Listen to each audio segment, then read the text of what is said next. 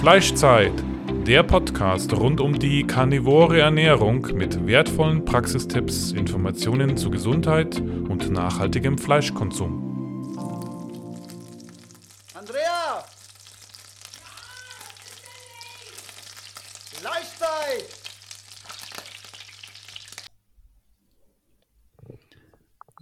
So, herzlich willkommen, meine Freunde des gepflegten Fleischkonsums. Wir sind zurück, wir melden uns zurück, heute wieder mit einer Erfolgsgeschichte. Wir haben den Sven bei uns im Podcast. Hallo Sven. Hallo Dave. Wie geht's dir? Mir geht's sehr gut. Danke. Das freut uns zu hören. Du bist heute da, um eine ja, ich würde schon fast sagen, außergewöhnliche Geschichte zu erzählen. Vielleicht möchtest du die Zuhörer erstmal so ein bisschen mit einbeziehen und aufklären, was sind deine gesundheitlichen Probleme, wie ist dein derzeitiger Zustand und wie kam es denn dazu? Ja, also ich habe Morbus Crohn als Grunderkrankung, sage ich jetzt mal. Ähm, das ist bei mir eigentlich schon von klein auf, von Geburt an, weil ich kenne mich gar nicht anders. Das war schon im Kindergarten, wo ich mit Magen-Darm-Probleme zu tun hatte. Damals hat der Kinderarzt das immer auf eine Magen-Darm-Grippe behandelt, habe dann Antibiotika bekommen oder Penicillin. Und ja, das war halt nie wirklich das, wo es ja, wo den Erfolg Du musst ganz kurz, ganz kurz reingrätschen. Vielleicht möchtest du noch mal kurz aufklären, was ist Morbus Crohn? Ach Kannst so, du das mal kurz ja, zusammenfassen Morbus, für Leute, die es noch nicht wissen? Morbus Crohn ist eine chronische Darmentzündung. Äh, Im Gegensatz zu Colitis ulcerosa ist Morbus Crohn im kompletten Verdauungstrakt möglich. Bei mir war es nur im Dickdarm und im Dünndarm. Okay. Vielen Dank. Kannst einfach weitermachen. Ähm, ja, auf jeden Fall war das dann so, dass ich erst mit 17 meine Diagnose bekommen habe, nachdem ich dann mehr oder weniger schon Blut erbrochen habe, wo ich dann wieder eine starke Entzündung hatte im Magen-Darm-Bereich. Und der Hausarzt mich damals dann gleich ins Krankenhaus überwiesen hat und die haben damals als erstes mir eine Diagnose gegeben, dass ich irgendwie eine Essstörung habe, dass ich Bulimie habe und dass ich einfach nicht in die Schule möchte und solche Sachen gesagt. Und erst nachdem dann die ganzen Ergebnisse von der Magen-Darm-Spiegelung dann auf dem Tisch lagen, ja, sah das dann ganz anders aus. Und so war das dann, dass ich dann 2000, äh, nee, 1999, 2000 hatte ich meine erste OP. Das heißt, da wurde aufgrund der Entzündung im Dickdarm und Dünndarm wurde mir der Bereich um den Blinddarm wurden mir 20 Zentimeter rausgeschnitten und wieder zusammengenäht.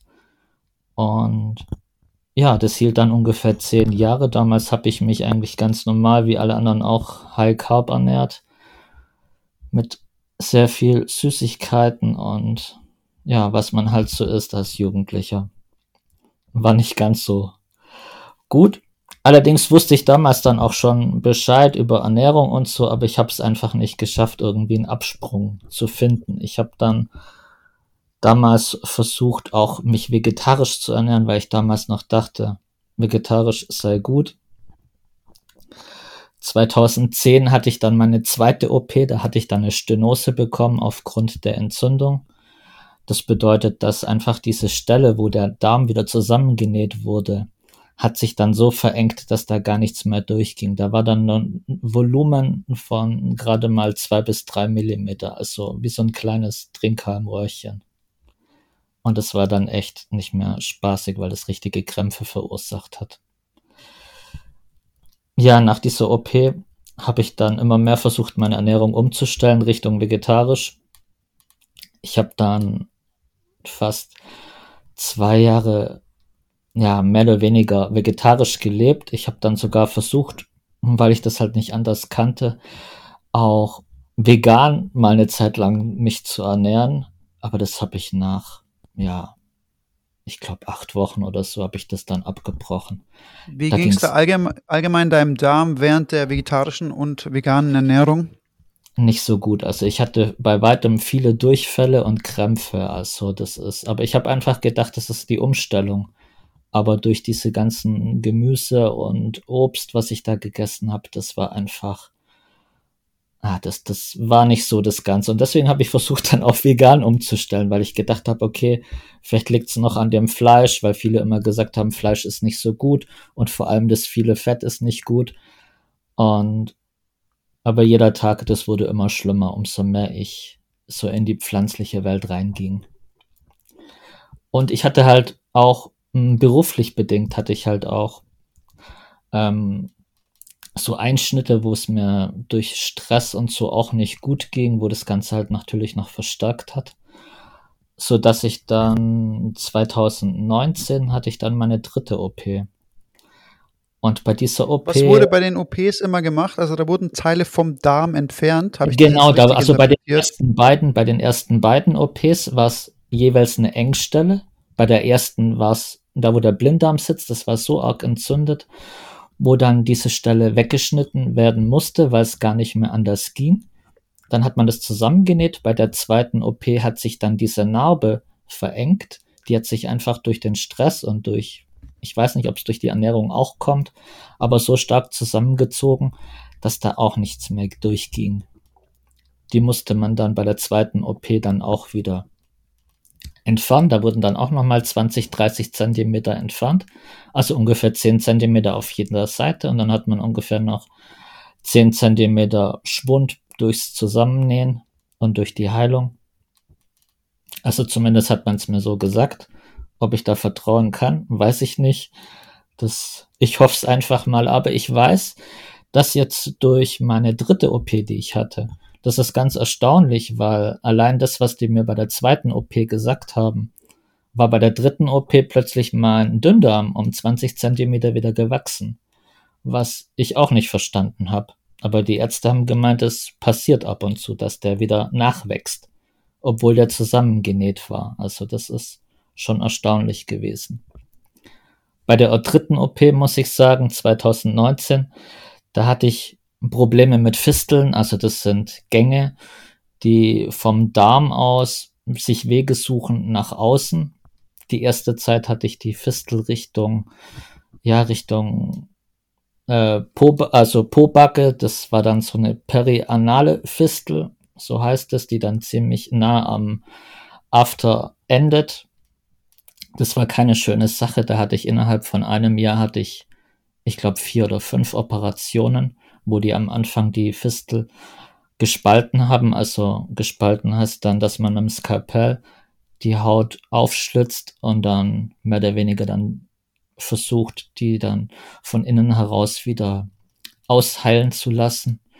Musste ich dann aber jeden zweiten Tag zum Arzt beziehungsweise in die Klinik zum Spülen. Das war bei weitem nichts Schönes. Also sowas wünsche ich niemand. Ähm, und beim letzten Mal, bei der, wo man so eine Fistel festgestellt hat, ging es dann unter Vollnarkose. Da hat man dann Teile von der Haut abgetragen und das ist dann 1a wieder zugeheilt. Und das war dann auch so ein Zeitraum, wo ich mich schon eine ganze Weile dann anders ernährt hatte. Ich habe ungefähr 2017 angefangen, mich ketogen zu ernähren und habe dann natürlich immense Vorteile gespürt, dass es mir gesundheitlich einfach besser ging. Ich war fitter, ich habe besseren Schlaf gehabt, ich ja, ich habe einfach ein anderes Gesundheitsgefühl gehabt. Ich muss auch sagen, dass ich vor der dritten OP 2019 habe ich nur noch im Krankenhaus 43 Kilo gewogen. Das war mein niedrigster Stand überhaupt, wo ich weiß. Holy shit. Und ich bin 43 1, Kilo. Wie groß bist 1, du? 1,75. Okay. Und das mit 41. Ja, das ist hart. Aber das Gewicht. Das ziemlich hart. Das Gewicht ging runter innerhalb von einer Woche. Ich habe so um die 60, 65 Kilo gewogen. Okay, das ist wirklich krass. Ja, das ja. Ähm, wie, wie kann man denn in, also das, das, das erschließt sich mir überhaupt gar nicht, wie kann man denn in zwei Wochen äh, so viel abnehmen? Das war jetzt während dieser, dieser OP oder? Das war einfach im, durch, gerade kurz vor, bevor ich ins Krankenhaus gekommen bin und die erste Woche im Krankenhaus, wo ich so viel verloren habe an Gewicht. Das war dann so, dass ich im Krankenhaus wurde ich dann künstlich ernährt. Da bekam ich dann so einen ZVK, also einen zentralen Venenkatheter über den Hals, ähm, der mich dann über die Halsschlagader mit ja, künstlicher Ernährung versorgt hat, damit ich wieder zu Kräften komme, weil die wollten mich auch nicht operieren in dem Zustand. die haben dann gleich am Anfang, haben sie mich erst per Notaufnahme, wollten sie mich aufnehmen und sofort operieren, aber mein Gesundheitszustand war einfach so schlecht und die wussten auch nicht, ähm, was sie überhaupt erwartet, dadurch, dass die Röntgenbilder nicht wirklich aussagekräftig waren, weil durch Verwachsungen, durch die ersten beiden OPs war nicht mehr so viel zu sehen. Und ich hatte dann auch eine Fistel vom Dickdarm Richtung Bauchdecke, der am Bauchnabel sich, ja, sich entlang wucherte, sag ich jetzt mal. Und da hat sich ungefähr so ein Tennisball großes innere Gewebe abgesetzt mit Eiterflüssigkeit, wodurch durch diese Flüssigkeit nachher nichts mehr sichtbar war auf den ganzen Bildern. Deswegen wussten die nicht, was passiert. Und da habe ich mehr oder weniger dann auch schon ja, Gespräche geführt mit Ärzten, die dann gesagt haben, sie wissen nicht, was sie machen sollen. Sie machen dann auf, schneiden dann eventuell was weg, nähen wieder was zusammen. Vielleicht bekomme ich ein künstliches, ein künstliches, also ein Stoma, einen künstlichen Darmausgang. Oder die nähen mich einfach wieder zu, weil sie nichts machen können durch Verwachsungen, weil es einfach zu gefährlich ist. Also da war alles im, im Spiel. Ja, um, aber diese Fisteln, das bedeutet ja, dass im Grunde wirklich ein Darminhalt einfach in deinen Körper geht. Das ist ja giftig. Also das genau, ja das, das kann überall hingehen. Also die, die, die Fistelgänge, die bilden sich, also am meisten gehen die vom Darm aus Richtung After, wo sich dann bilden. Viele Fisteln gehen auch in einen anderen Darmabschnitt, egal ob jetzt Dickdarm oder Dünndarm, dann ist dann wie so eine Abkürzung vorhanden. Manche gehen sogar in die Blase und bei Frauen sogar auch in den, ja, in den weiblichen Geschlechtstrakt, was auch nicht wirklich lecker ist. Mhm. Das ist Wahnsinn. schon, das ist schon heftig. Erzähl uns mal ein bisschen über deinen Allgemeinzustand in der Zeit. Wie hast du dich gefühlt? Wie war denn, also augenscheinlich war dein körperlicher Zustand sehr, sehr schlecht, aber geh also da mal muss, ein bisschen drauf ein. Also ich muss sagen, vorm Krankenhaus, vorm Krankenhaus ging es mir relativ gut die ketogene Ernährung hat mir schon, das hat schon ziemlich gepusht und ich habe immer wieder Fastentage eingelegt, weil ich einfach durch diese Fastentage nochmal einen besseren, ein besseres Lebensgefühl erfahren habe. Allerdings habe ich auch gemerkt durch diesen beruflichen Stress, dass es nicht einfach so geht, weil natürlich dieser Bedarf an Kalorien, das oder an Nährstoffen, das hat mir einfach gefehlt, weil diese Erkrankung einfach auch ziemlich viel Energie an mir gefressen hat und dementsprechend habe ich dann auch schnell abgenommen. Ich muss dazu sagen, dass ich da in dem Zeitraum auch ziemlich viele Durchfälle hatte bei der Krankheit. Das heißt, ich hatte Durchfälle jede halbe bis dreiviertel Stunde, wo man da auf die Toilette rennt. Das ist, ich habe Durchfälle gehabt von 30 bis 40 Tage, also Stück am Tag, was auch nicht wirklich gut ist. Das kann man sich ja gar nicht vorstellen. Hm, nee, also ich kenne andere, die hatten weit, bei weitem noch mehr. Da, wo es mir noch gut ging, die haben dann alle 20 Minuten, halbe Stunde hatten die ihren Stuhlgang. Aber ja, es ist schon Wie hat sich heftig. das auf die Psyche ausgewirkt, diese Situation? Also wie ging es dir psychisch in der Phase? Ich musste planen. Ich musste mein Essen planen und ich musste eigentlich immer gucken, dass vielleicht eine Toilette in der Nähe ist oder ja, ich muss entsprechend, also damals habe ich dann mich ganz in der, in der Not habe ich mich mit Imodium versucht, also hm, ruhig zu stellen, dass das irgendwie aufhört, diese, diese, diese Durchfälle, aber das hat vielleicht noch bis zur, ja, bis kurz nach meiner ersten Operation hat das gewirkt, das Imodium.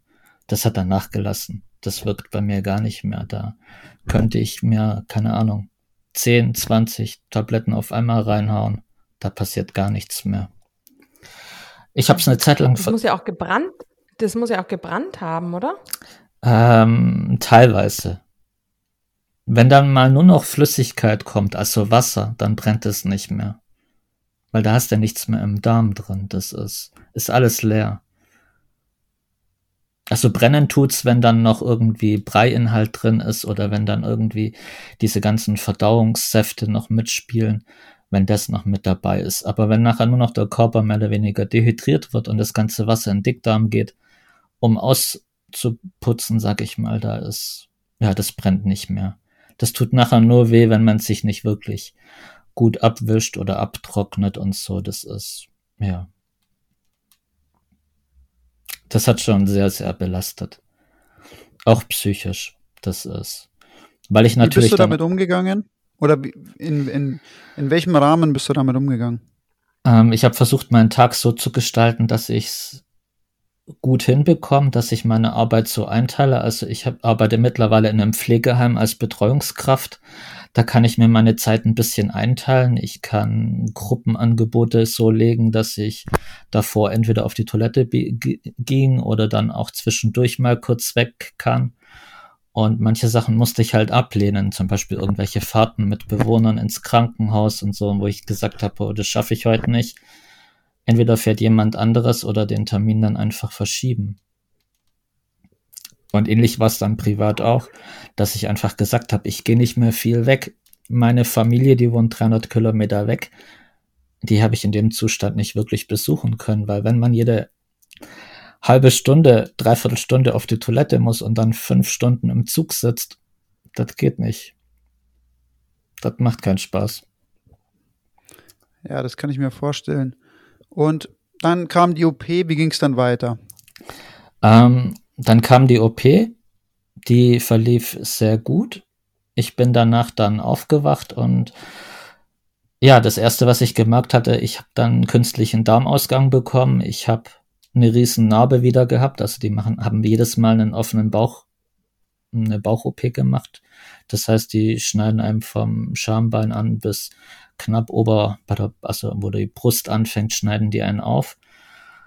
Ähm, und was, was mir damals gefehlt, also was bei der dritten OP dann noch gefehlt hat, war der Bauchnabel. Den haben sie gleich mit weggeschnitten. Dafür haben sie auch Teile von der Bauchdecke mit entfernt. Ich habe dann noch eine Bauchstraffung bekommen, obwohl ich eigentlich gar keine hätte gebraucht, sozusagen. Ähm, ich wurde die ersten drei Tage noch künstlich ernährt nach der Operation.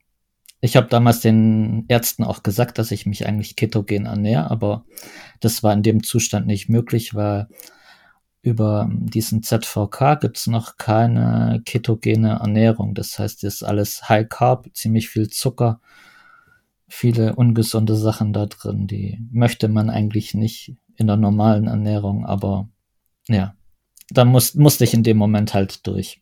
Ich habe es versucht, aber keine Möglichkeit. Ich habe sogar gesagt, dass ich das dann selber bezahle, wenn es nur am finanziellen liegt, aber da haben die nicht mitgespielt. Klingt nach unserem Gesundheitssystem, ja, ziemlich eindeutig. Ja, das auf jeden Fall.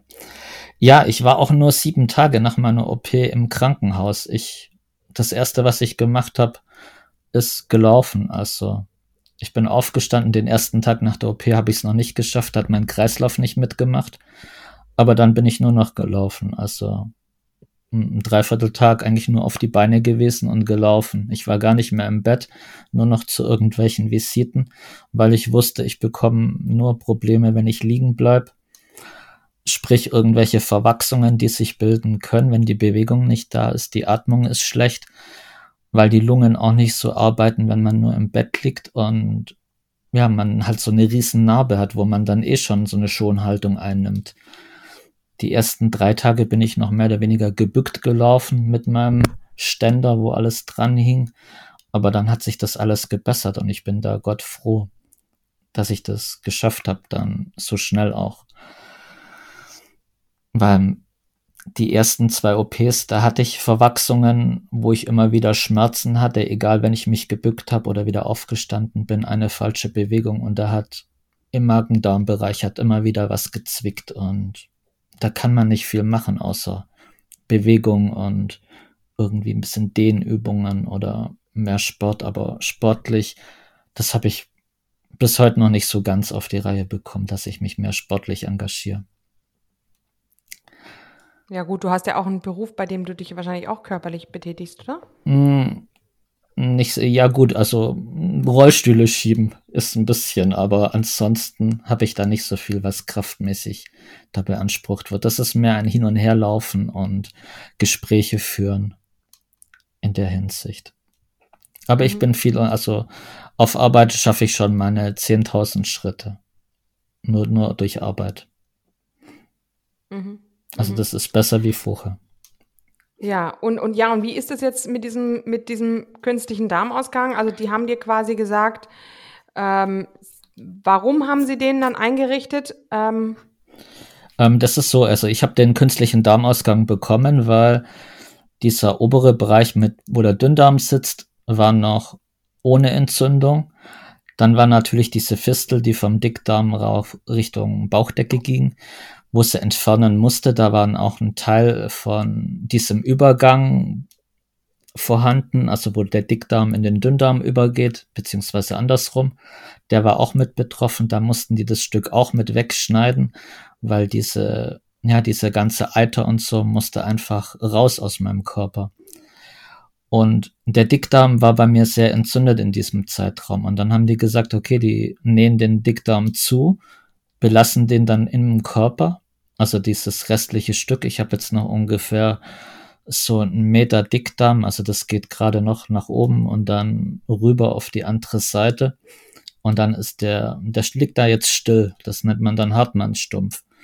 Und der Dünndarm, der dann noch übrig ist. Da wurde das letzte Stück, wurde dann an die Bauchdecke ähm, ran operiert, sag ich jetzt mal. Da wurde durch die, durch die Bauchmuskeln wird dann da ein Schlitz gemacht und da wird der Dünndarm durchgesteckt und dann mit der Hautdecke ver, vernäht. Und ja, das heißt, ich lebe jetzt mit dem Dünndarm so knapp zwei Jahre, also am 12. November 2019 war die OP. Und ich gewöhne mich langsam dran. Die erste Zeit war es ein bisschen schwierig, mich dran zu gewöhnen, weil das doch ein bisschen was anderes ist. Allerdings muss ich sagen, ich fühle mich bei weitem besser da damit. Die Durchfälle sind nicht mehr so häufig. Also ich habe Durchfälle, weil der Dünndarm, wenn man nur noch Dünndarm hat, dann sag ich mal, zu 80 Prozent der Betroffenen, die so einen Darmausgang haben, da ist der Dünndarm einfach, also diese, diese, dieser Essensbrei, der ist nur flüssig. Ähm, den muss man dann entweder über Medikamente oder über die Ernährung muss man dann so steuern, dass man damit zurechtkommt. Also die meisten haben auch so einen High Output beim Dünndarm. Das heißt, dass man mehr wie drei Liter am Tag verliert an Flüssigkeit, also mit Magen und also wie Magesäfte und Ernährung.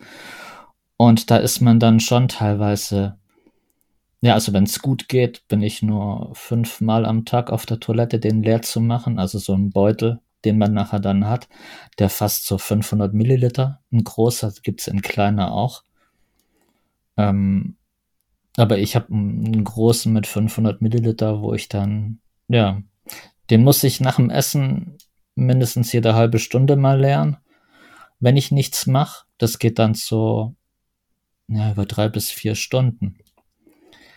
Und dann lässt es langsam nach, aber dann ist auch alles, was ich gegessen habe, mehr oder weniger aus mir raus wieder. Also da ist nicht wirklich viel drin. Mhm. Ähm, wie sieht es denn mit der Nährstoff Versorgung aus? Musst du zusätzlich, ähm, ja, vor allem wenn du auch so viel Wasser verlierst, musst du wahrscheinlich auch Elektrolyte nehmen, oder?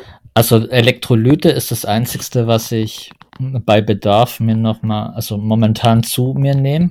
Ich habe eine Zeit lang nach der Operation habe ich auch mehrere Nahrungsergänzungsmittel genommen, wie Vitamine und andere Stoffe, um einfach diese, diese Heilung wieder zu überbrücken. Ich habe ungefähr vier Monate gebraucht, also bis in April hin, bis ich wieder auf 60 Kilo war. Und das allein durch ketogene Ernährung, allerdings mehr wie manche anderen wahrscheinlich dann essen. Also ich habe einen normalen Bedarf, wenn ich jetzt die Krankheit mal weglasse, zwischen ja so 3000, 3200 Kilokalorien. Und ich habe mir damals direkt nach, nach der Klinik ich habe dann umgestellt, habe langsam angefangen mit dreieinhalbtausend, bin dann auf viertausend hoch und ja, im, April, im März rum war ich dann bei 5000 Kilokalorien im Groben, wo ich dann jeden Tag mit zugeführt habe. Damit ich wieder. Das ist eine ganz schöne Menge. Das, das geht ja auch ins Geld. Ähm, das meiste, was ich in dem Zeitraum mit zugenommen habe, war echt Fleisch und Fett.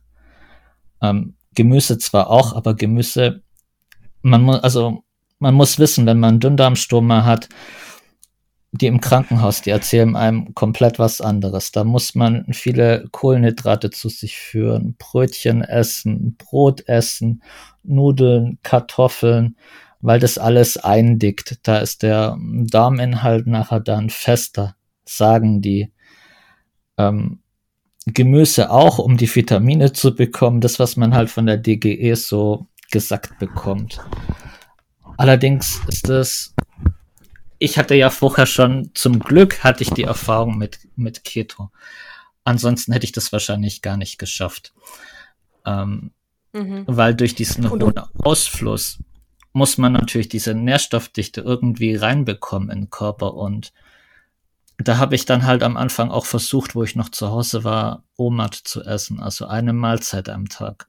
Weil, wenn ich öfters esse, dann komme ich auch von der Toilette nicht runter, weil der Magen ja ständig produziert oder der Magen halt ständig arbeitet und der Darm. Und so ist es, umso weniger ich esse, umso weniger muss ich auf die Toilette. Gemerkt habe ich, dass zum Beispiel Geflügel, also egal ob jetzt Hähnchen, Pude oder Ente, sowas stopft sehr stark. Also wenn ich mal irgendwie Probleme hätte, würde ich dann eher sowas essen oder mit dazu machen. Ähm, aber durch, ja, ich möchte es eher ein bisschen reduzieren, was weißes Fleisch angeht und tendiere dann doch eher auf Rindfleisch. Mhm. Und da Warum? ähm, weil es einfach verträglicher ist für mich. Das, das Geflügel das ist zwar schon so, dass es ähm, mich unterstützt, es sättigt auch, aber ähm, so wie die Geflügel halt durch ihre, durch die Hormone und so belastet sind, das, das möchte ich halt nicht so. Selbst bei Bio und so, ich habe da kein so ein gutes Gefühl bei Geflügel. Und ich mag mhm. einfach, dass Rindfleisch mir am besten bekommt. Das ist schon, mhm. ja, also von vom Ausprobieren her. Mhm. Du hattest ja schon vor deiner dritten OP gesagt, also da habe ich dich, glaube ich, kennengelernt ähm, ja. im Forum. Da hast du schon ein bisschen dich in den Carnivore-Foren umgesehen gehabt, ne? Genau. Das war einfach so, dass diese ketogene Ernährung, was Gemüse angeht, es hat mich immer belastet. Ähm, und da ist so, ich, ich schaff's bis heute noch nicht komplett Carnivore mich zu ernähren. Ich schaffe immer wieder mal so fünf, sechs Tage und dann werde ich wieder rückfällig auf Gemüse. Das heißt aber nicht, dass ich jetzt, ähm, keine Ahnung, 50 Prozent Gemüse esse und der Rest ist dann fleischlich, sondern es ist eher so, dass ich mal einen Salat dazu esse als Beilage so ganz normal oder in Form von Wurstsalat, wo ich mir dann Zwiebeln mit reinschneide in, in den Wurstsalat oder bei so einer Hack-Kohlpfanne, wo ich dann halt natürlich Kohl noch mit reinschneide. Also bei sowas werde ich dann irgendwie doch immer wieder rückfällig. Und wie ähm, stellt sich das da? Wie, wie ist dann der Vergleich zu den Tagen, wo du ganz strikt Carnivore isst? Im Vergleich dazu dann eben die Tage, wo du Gemüse wieder einführst. Welche Unterschiede bemerkst also, du da? Der erste Tag, wenn ich mich Carnivore ernähre, mag ich noch nicht, aber der zweite Tag, da ist ähm, diesen Ausfluss, was ich habe am Stoma, der ist drastisch reduziert, weil wenn ich nur Fleisch und Fett esse, dann ist, dann brauche ich keine Unterstützung mit irgendwelchen Medikamenten, weil der Inhalt sich von alleine festigt und das kommt dann so breiig raus, sag ich mal, wie Grießbrei. Und das ist echt angenehm. Im Gegensatz zu, wenn das flüssig rauskommt, wie irgendeine Suppe. Und da habe ich dann auch nicht so, so oft den Beutel leeren muss. Da reduziert sich das echt. Und da ist das Lebensgefühl auch anders. Ich habe viel mehr Energie, wenn ich mich Carnivore ernähre. Weil sobald ich Gemüse esse, also ich zum Beispiel, wenn ich das jetzt von einer ganz normalen Ernährung nenne, wie ich das im Krankenhaus bekommen habe, wenn ich Mais esse, der Mais, der kommt raus, wie ich ihn esse. Also den sieht man noch. Wenn ich Gemüse esse, Brokkoli, Blumenkohl, keine Ahnung, irgendwas, man sieht alles, man erkennt es noch, wenn das rauskommt. Man kann das zwar beißen, aber dann ist es halt wie so eine, wie so eine Gemüsepreissuppe, wo da rauskommt. Ähm, wenn ich Pilze esse, Pilze, die werden fast gar nicht verdaut. Das ist ähnlich wie Mais oder irgendwelche solche Sachen. Hülsenfrüchte ist ganz schlimm. Die kommen, ja, so, also so wie ich sie halt beiß und ausspucken würde, so kommen die unten wieder raus. Also verarbeitet wird da gar nichts. Ich habe mittlerweile den Eindruck, dass auch der Dickdarm einfach diese ganzen pflanzlichen Stoffe einfach so arg ähm, verarbeitet bei jemand Normalem, dass da dann auch die ganzen Darmbakterien arbeiten können. Das passiert bei mir im Dünndarm, passiert das gar nicht. Bei mir wirken da mehr die Enzyme und alles, was über die Galle und so ausgeschieden wird, damit dieser, die anderen Stoffe, so das Fleisch und das Fett, das wird viel besser aufgenommen, habe ich den Eindruck. Weil sobald ich dann irgendwie Gemüse zuführe, also ich mache mir jetzt einen Steak und würde dazu noch einen Salat essen. Der Salat ähm, sorgt dafür, dass mein Körper noch mehr Flüssigkeit in den Darm bringt, um den Salat vom Dünndarm rauszuspülen. Und dann fließt halt natürlich alles andere auch mit raus. Das ist, wenn ich nur Fleisch und Fett zu mir nehme oder Eier, ist nicht der Fall. Da, da ist es alles langsamer. Und das ist echt ein mega Vorteil für mich. Mhm. Das heißt also, die, ähm, die Effizienz der Nährstoffaufnahme scheint also dann auch mit nur Fleisch besser zu sein. Das auf jeden Fall, also bei mir zumindest. Was ich auch mag, also diese Carnivore-Tage, wenn ich die mache, dann stehe ich meistens immer zwei Stunden früher auf, weil ich dann vor der Arbeit esse.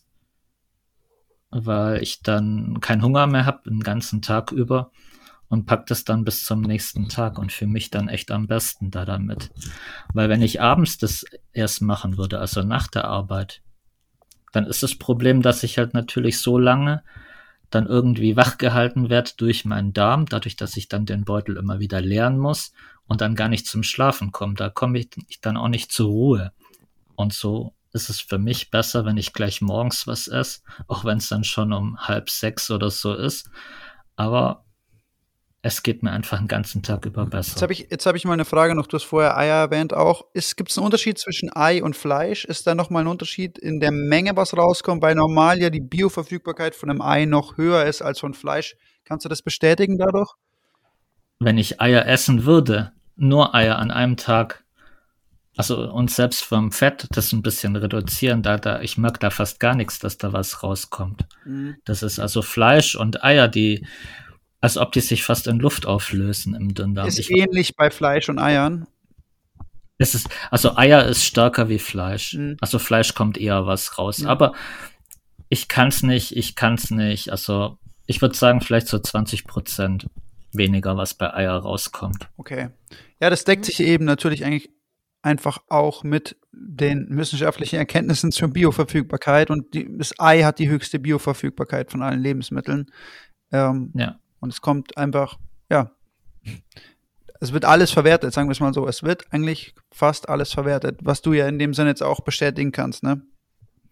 Ja, also ich glaube einfach, dass es auch dann am Fett liegt, inwieweit, wie viel Fett ich noch mit dazu esse und was von Fett. Ob ich jetzt nur Butter esse oder ob ich Chi esse oder Talg oder Schmalz oder Fischöl, da mag ich schon Unterschiede. Mhm. Also, ja, also nicht in dem, was rauskommt, sondern in dem, wie schnell es rauskommt.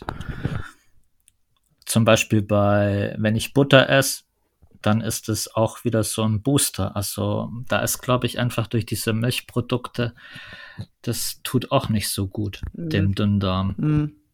Das ist auch interessant. Andrea, was sagst du da? Aber es ist eigentlich interessant, ne, dass, dass auch die Milchprodukte anscheinend dem Dünndarm nicht so gut tun. Ja, ja, ich, ich, ich, ich finde diese Thematik ja, ich, ich streite mich einen Moment mit meinem Sohn, der ja Raw Primal macht und ähm, rohe Milchprodukte zu sich nimmt. Und ähm, ich bezweifle eben auch, dass die so gut sind.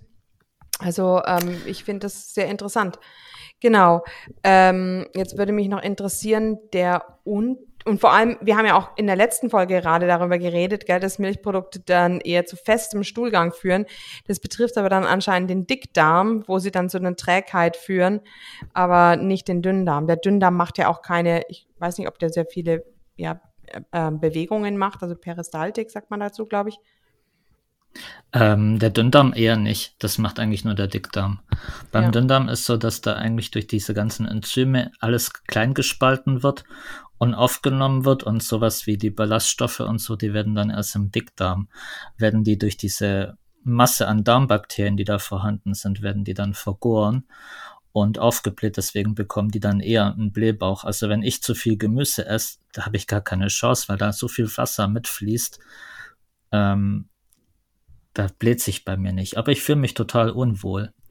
Was natürlich ein Vorteil für mich ist, äh, dass ich dementsprechend auch gar nicht diese Menge an Kohlenhydrate erreiche, wie manche anderen, die zählen müssen, weil das bei mir gar nicht aufgespalten wird, dann so wie im Dickdarm bei manchen anderen, weil ich den gar nicht habe. Bei mir geht es ja vorher nach draußen. Ja, also das heißt, die Kohlenhydrate, also wenn du jetzt Brot isst, das wird, also wie ist da die, die Aufnahme, die Verdauung? Ähm, also wenn ich, wenn ich Brot esse, da schießt mein Blutzucker in die Höhe, weil das wird gleich verarbeitet auch im Dünndarm. Aber ich sag mal, Gemüse jetzt eher weniger, weil da ist, die sind so fest, da brauchst einfach mehr Zeit. Also normalerweise hat ja so, ein, so eine Verdauung schon so zwischen, ich glaube so zwischen sechs und zehn Stunden, wo da komplett im Körper bleibt. Bei manchen sogar noch länger. Und es ist einfach, ist bei mir nicht. Also bei mir bleibt vielleicht das, was im Magen ist, bleibt zwei, drei Stunden drin und dann geht es weiter und dann ist nach weiteren zwei Stunden ist dann leer. Also wenn ich einen halben Tag faste, habe ich nichts mehr im Körper, wenn ich dann was trinke. Das ist, ja. Deswegen raten die Ärzte ja bei einem Dünndarmstoma, dass man fünf bis sieben Mal am Tag isst, weil die gar nicht so auf ihre Nährstoffdichte sonst kommen weil natürlich durch das ganze Gemüse alles rausgeschossen wird. Mein Vorteil ist halt echt, dass ich an Keto schon vorher gewöhnt war.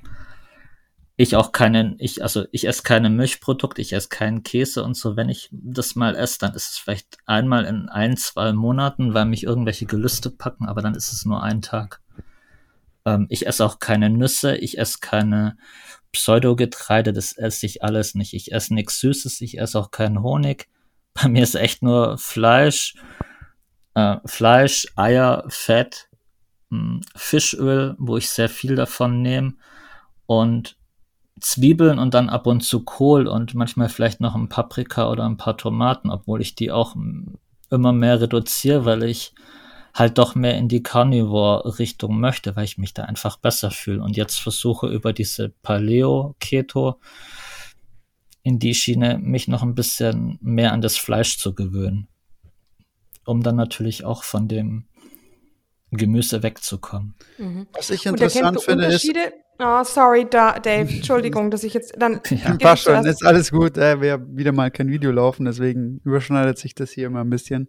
Nee, ich wollte nur sagen, was ich interessant finde, ist, was man tatsächlich dann auch sehen kann, ist, wie viel Energie auch der Darm benötigt für Kohlenhydrate zum Beispiel. Wenn du sagst, dass er so viel Wasser zieht, ist natürlich auch Energieaufwand, der damit verbunden ist, um Ja, also die Ärzte haben zu mir gesagt, dass ungefähr auf einen Liter m, Mageninhalte, da werden zwischen 800 und 900 Milliliter Wasser rausgezogen.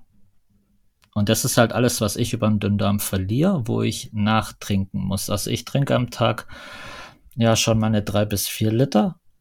Ich darf es nicht auf einmal trinken, weil sonst habe ich wie, ja, wie ein Gartenschlauch, wo das unten rauskommt, wenn ich es oben rein leer. Ich darf nicht mehr wie ein Glas, also ich sag mal so drei bis 400 Milliliter pro Stunde trinken. Mehr darf ich nicht. Ansonsten kann ich gleich im, in der Toilette bleiben. Hm. Und du sagst ja auch, du bist leistungsfähiger, wenn du strikt Carnivore isst. Das wird ja auch damit zu tun haben, ne, dass du einfach weniger Verdauungsaufwand auch hast. Genau, und dann kommt diese große Fastenphase, wo ich dann automatisch Intervallfasten mache.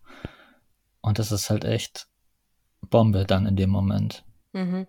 Und hast du schon mal Unterschiede zwischen rohem Fleisch und gekochtem Fleisch erkannt?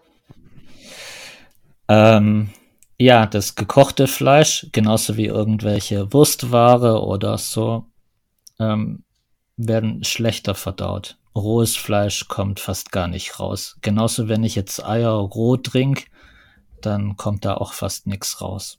Also ich mache das mit Wachteleier, die großen mache ich nicht roh. Das, da, da würge ich dann nach dem zweiten Ei. Das kriege ich nicht runter.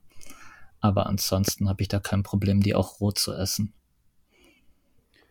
Ist interessant, ne? Also das ist ja wirklich dann so, wenn du so roh konsumierst, ist die Aufnahme eigentlich so gut wie bei 100 Prozent. Das heißt, das ganze Lebensmittel wird komplett verwertet. Ja, genau. Wenn ich mich irgendwie krank fühle, dann kann schon sein, dass ich mir dann Wachteleier besorge und dann so vier bis fünf Wachteleier auf einmal ins Glas reinmache und die dann trink, zusammen mit einer Knochenbrühe dann und ja, das ist dann, das ist echt super dann. Weil dieses ganze Gekochte, dann spare ich mir echt die Zeit, das Ganze zu erhitzen und so, weil ich, da fühle ich mich dann nicht so gut da danach. Was isst du so an rohen Sachen? Neben den Wachteleiern jetzt? Ähm, Leber, die schlucke ich mehr oder weniger, die beiße ich nicht, also die schneide ich mir ganz klein, so in so Gummibärchengröße und dann schlucke ich die nur noch.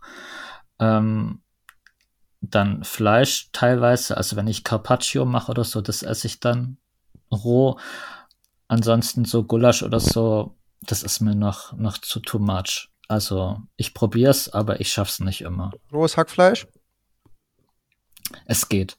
Also da schaffe ich vielleicht 200 Gramm und dann ist es vorbei. Wie viel, wie viel Gramm Fleisch isst du denn am Tag ungefähr? Ähm, Fleisch ungefähr 500. Dann kommen noch, also ich mache mir teilweise noch eine Eiermilch, da haue ich drei Eier rein plus 250 Gramm Fett mit 400 Gramm Wasser. Das trinke ich und dann komme ich, ja, wenn ich dann halt nochmal Hunger habe, esse ich dann schon nochmal drei Eier oder nochmal Fleisch. Also ich komme schon auf so 600, 700 Gramm Fleischei, so in der Richtung. Und welches Fett isst du dann? Weil 250 Gramm ist natürlich eine ganz schöne Menge. Das ist ein ganz schön starkes, ähm, äh, müsste nee. dann ja auch wirklich stark in Ketose sein. Ähm, also wenn ich diese Eiermilch mache, das mache ich momentan mit Butter großteils. Ich bin schon dabei, dass ich die 50 Prozent davon in Chi, also ich mache entweder selber Chi oder ich kauf's ähm, je nachdem, wie es gerade vorrätig ist bei mir zu Hause. Die, also bei der Eiermilch, wenn ich dann Fleisch anbrate, dann benutze ich eigentlich nur Schmalz oder Talg.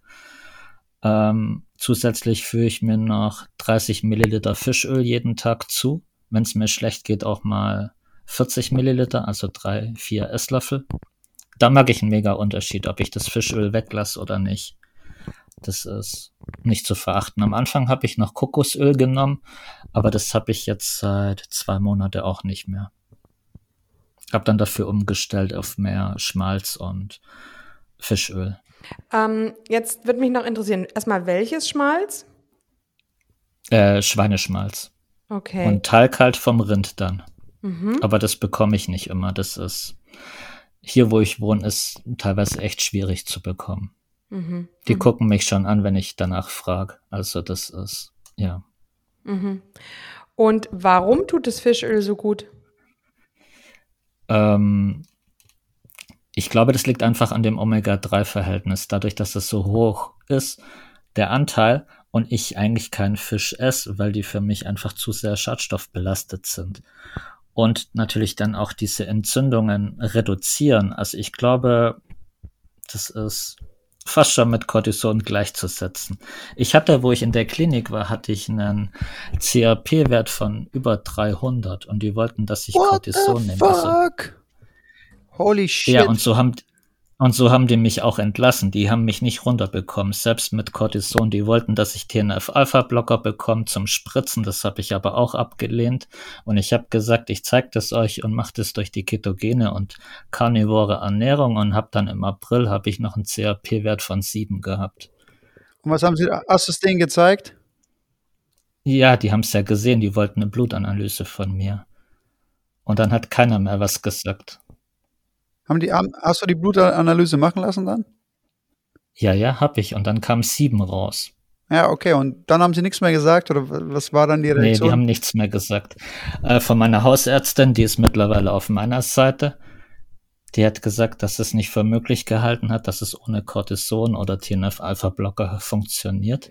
Checkmate, Motherfuckers, yes. Spätestens wieder im Krankenhaus lande, aber ja, es geht. Ich habe die einzigsten Rückschläge, die ich momentan habe, ist, dass ich ab und zu mal Ja, also mehr Kohlenhydrate esse, das ist, wenn bei uns auf Arbeit ja, so im Pflegeheim Bewohner starben, wo mich einfach dann mitnimmt. Das ist, das stecke ich nicht so leicht weg. Und da habe ich dann einfach mehr Hunger, wo dann mein, ja, wo das Cortison oder das Cortisol so in die Höhe prischt, dass ich aus der Ketose rausfliege für einen Tag und ja, aber da fange ich mich dann wieder. Okay, du bist quasi in der Dauerketose, sozusagen dann, größtenteils, außer du hast dann solche Tage. Größten, genau, größtenteils. Und dann habe ich eigentlich auch Werte von über zwei. Was mich mal interessieren würde, ist, wie der Honig verdaut wird, weil ich das wahrgenommen habe beim Honig, dass der halt sehr, sehr gut verdaut wird und eigentlich, also ich habe da nie gespürt, dass ich irgendwas zugeführt habe. Ne? Und äh, das würde mich mal interessieren. Hast du schon mal ein bisschen Honig probiert oder hast du das an, an Honig noch nicht Ich bin eigentlich komplett weg vom Süßen. Also ähm, ich mag Honig. Also ich habe früher als Kind habe ich immer Honigbrötchen mit Butter, also Butterbrötchen mit Honig gegessen. Allerdings ich habe gar kein gar kein Verlangen da danach. Ich könnte es mal ausprobieren, aber ich habe da auch ein bisschen Angst, dass ich irgendwie rückfällig werde. Ja, ist klar, nee, musst du nicht eingehen, dieses Risiko. aber ich sag mal so, wenn ich irgendwann mal wieder in so eine Situation komme, wo ich eh draußen bin, dann kann ich es ausprobieren. Ja, was sind dann sonst, also wenn du rückfällig wirst, was, was auf was greifst du dann zurück an Kohlenhydraten? Äh, da versuche ich dann mehr oder weniger auf Kartoffeln zurückzugreifen. Süßkartoffeln oder, oder normale Kartoffeln? Normale Kartoffeln in dem Moment, weil die dann in dem Moment auch die Sucht befriedigen. Die stopfen so, dass ich auch, also bei Kartoffeln ist auch so, dass die meinen Darminhalt ziemlich verfestigen. Und da habe ich dann keinen Hunger mehr. Da reichen dann echt wenig, dass ich dann gesättigt bin und keinen Bock mehr habe. Und dann habe ich natürlich wieder den Vorteil. Hast du da mal Süßkartoffeln probiert? Nee, habe ich. Ach so, vom Eindicken her, nee, das habe ich noch nicht probiert. Okay. Könnte ich mal machen beim nächsten Mal. Ja, wäre interessant mhm. zu sehen, ja. Ja. Mich würde jetzt noch interessieren, wie denn die, die haben ja dann im April sicherlich noch mehr ähm, als nur den CRP-Wert abgenommen. Die haben ja wahrscheinlich nee. dein ganzes ähm, Vitaminspektrum und äh, Mineralienspektrum und alles gemessen. Nein. Nein, haben die nicht. Ähm, ich war, ich muss dazu sagen, ich habe ich hab's mit Ärzten nicht so. Es macht vielleicht auch keiner wie ich. Ich war im Januar das letzte Mal in der Klinik. Da haben die Blut abgenommen. Da war das noch ziemlich hoch. Das Ganze auch das CRP. Genauso wie die anderen Werte. Ähm, und im April war ich nur bei meiner Hausärztin, weil ich meinen Vitamin D3-Spiegel wollte. Und die hat den CRP-Wert aus ihrem Interesse abgenommen. Deswegen habe ich gar keine anderen Werte da davon. Ich versuche die echt zu meiden. Also es war auch, ja, ich war jetzt seitdem echt nicht mehr in der Klinik, seitdem ich meinen Stoma habe. Andere, die rennen da jeden Monat zur Kontrolle, zur Dickdarmspiegelung und alles.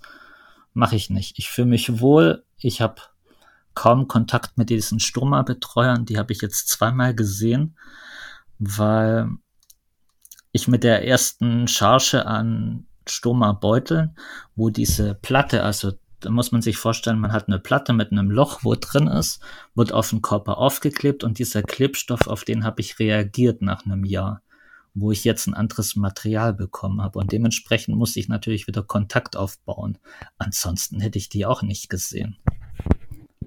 Also ich versuche echt die Ärzte eigentlich zu meiden und das alles. Ja, mit gutem Grund auch. Ich meine, wenn man jetzt mal darauf eingeht, was sie dir empfohlen haben vor und nach den OPs, ist natürlich so ein Mitgrund, warum du überhaupt in so einer schlechten Verfassung warst. Ne? Das ist ja, ist ja nicht unbegründet. Also ich kann vollkommen verstehen, dass du mit denen nichts zu tun haben willst, weil die, ähm, die Empfehlungen, die da ausgesprochen werden, natürlich katastrophal sind für Leute wie dich.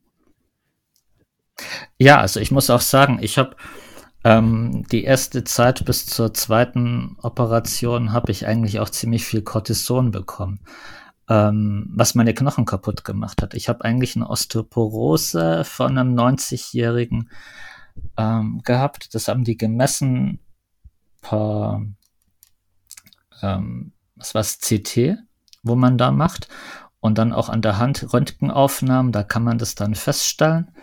Und da hatte ich dann dieses Knochenalter von einem 90-Jährigen und ich fühle mich aber nicht danach. Also ich glaube, allein durch die Ernährung, auch durch, durch Keto und durch diese Phasen, was ich mit Carnivore mache und diesen Bedarf, wo ich immer wieder nehme an Magnesium und Elektrolyten, also ich nehme Borax auch noch, ähm, wo ich einfach meine Knochen auch noch mal stark. Was nimmst du für ein Magnesium?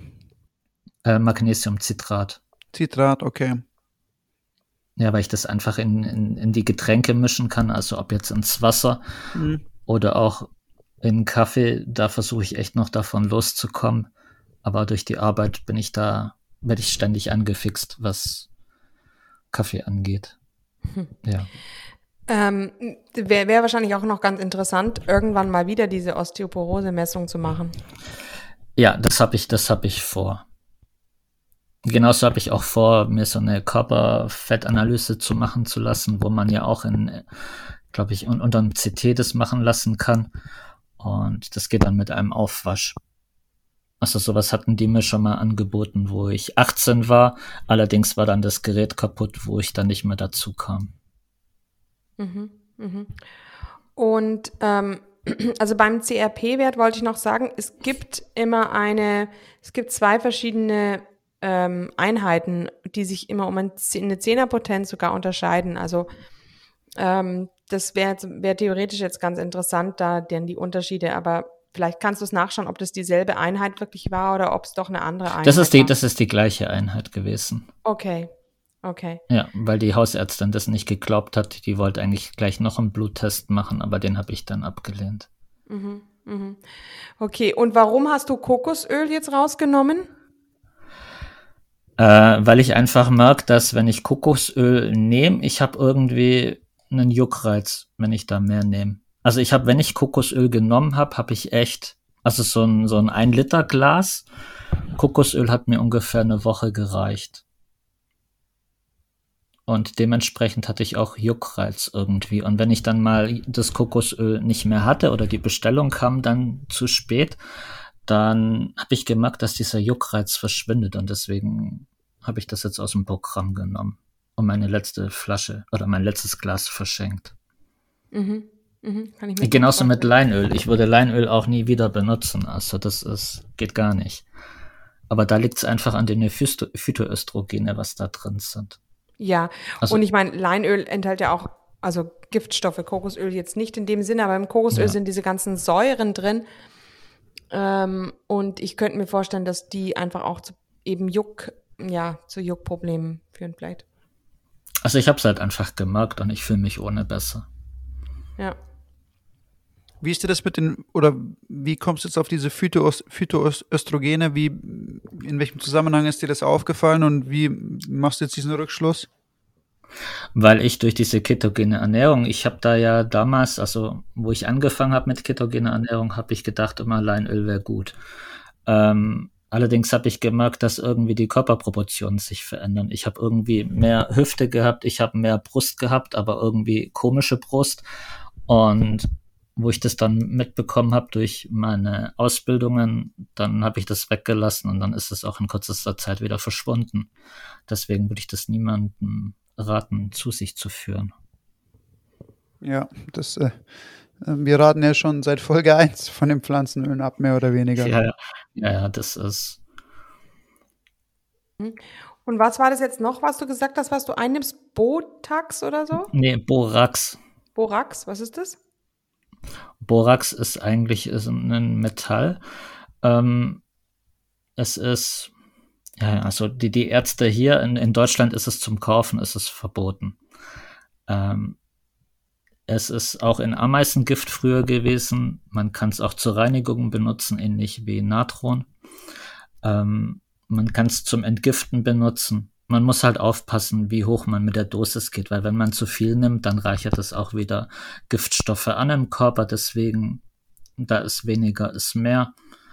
Und es, es ähm, ergänzt sich gut bei Osteoporose, gerade Vitamin D3, K2.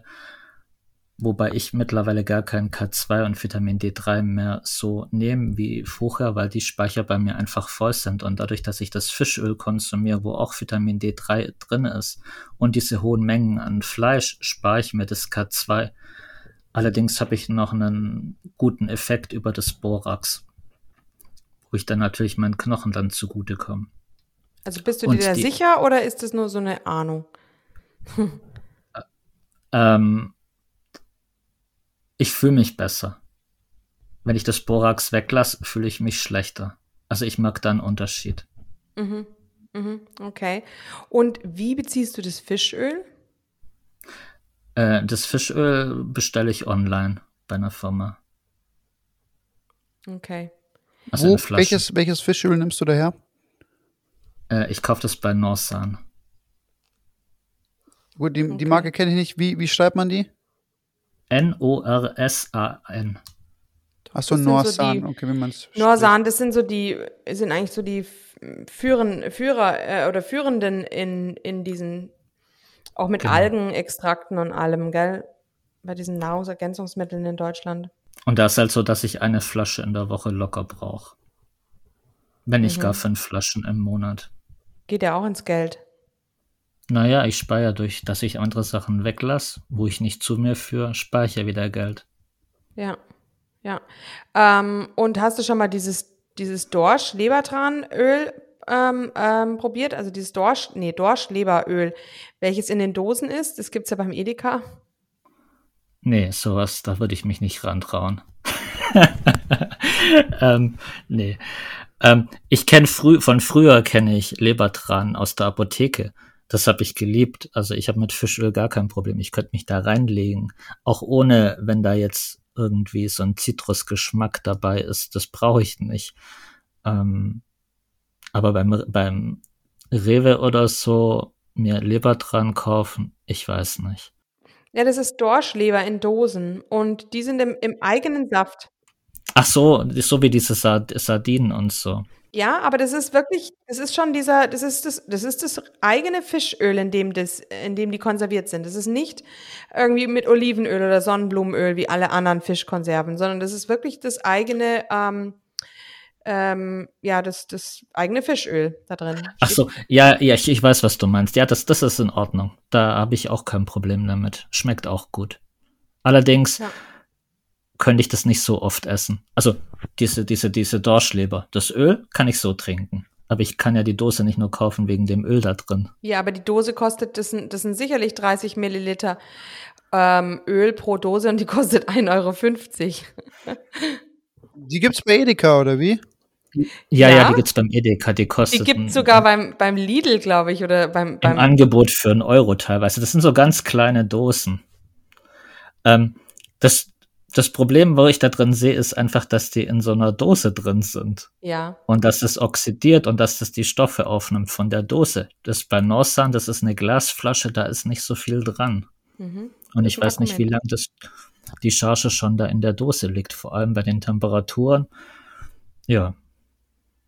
Ja, das könnte, also ich weiß, dass bei den Dosen sagt man, dass da Formaldehyde in den Kunststoffen sind, die im Deckel stecken, ne?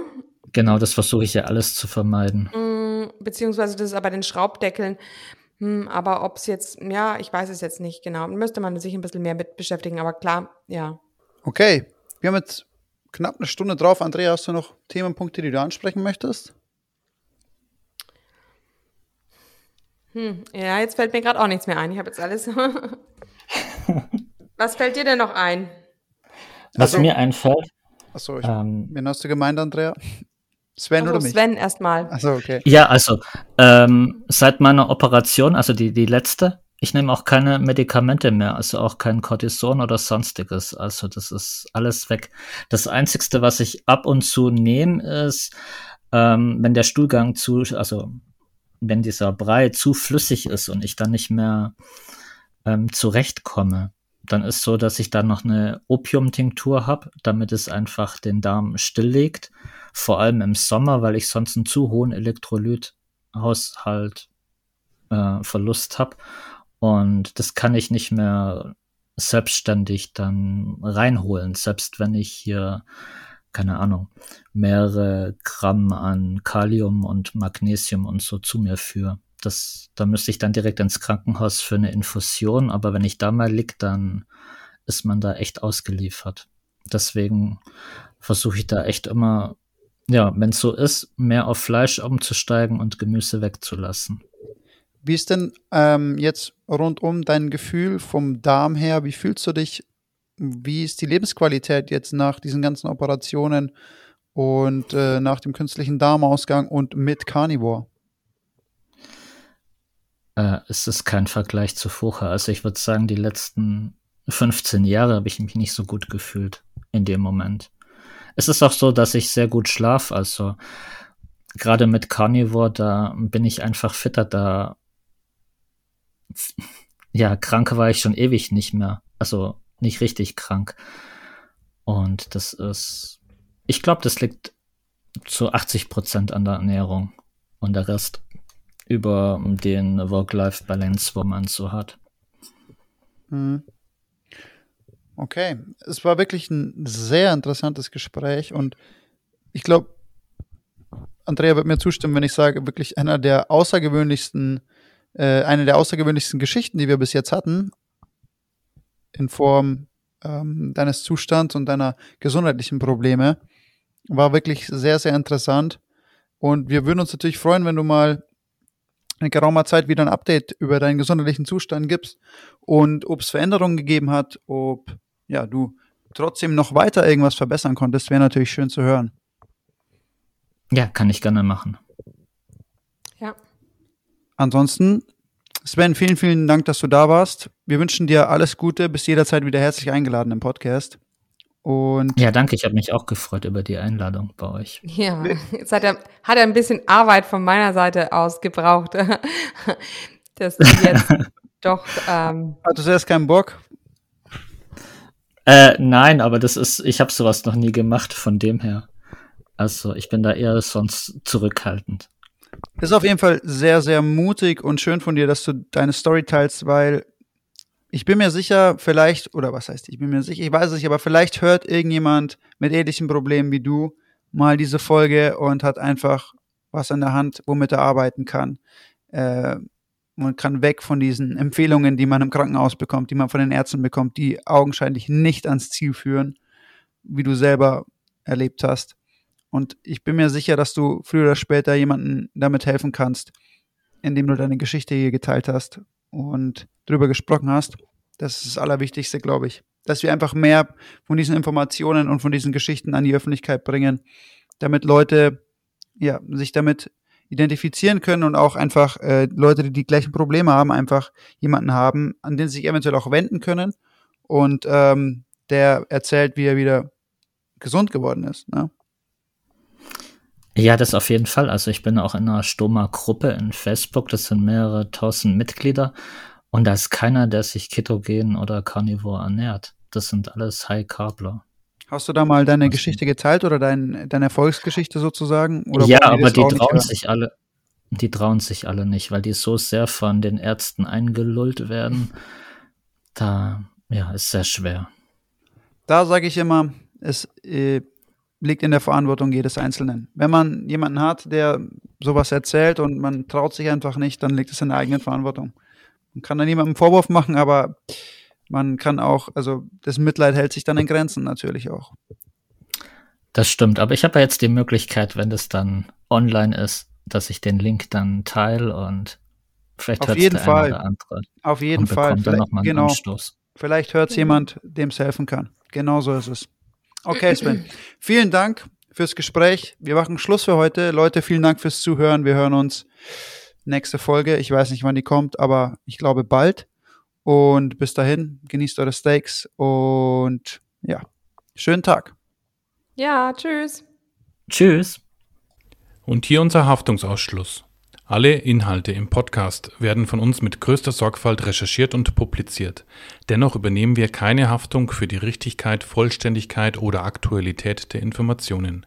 Sie stellen unsere persönliche, subjektive Meinung dar und ersetzen auch keine medizinische Diagnose oder ärztliche Beratung. Dasselbe gilt für unsere Gäste. Konsultieren Sie bei Fragen oder Beschwerden immer Ihren behandelnden Arzt.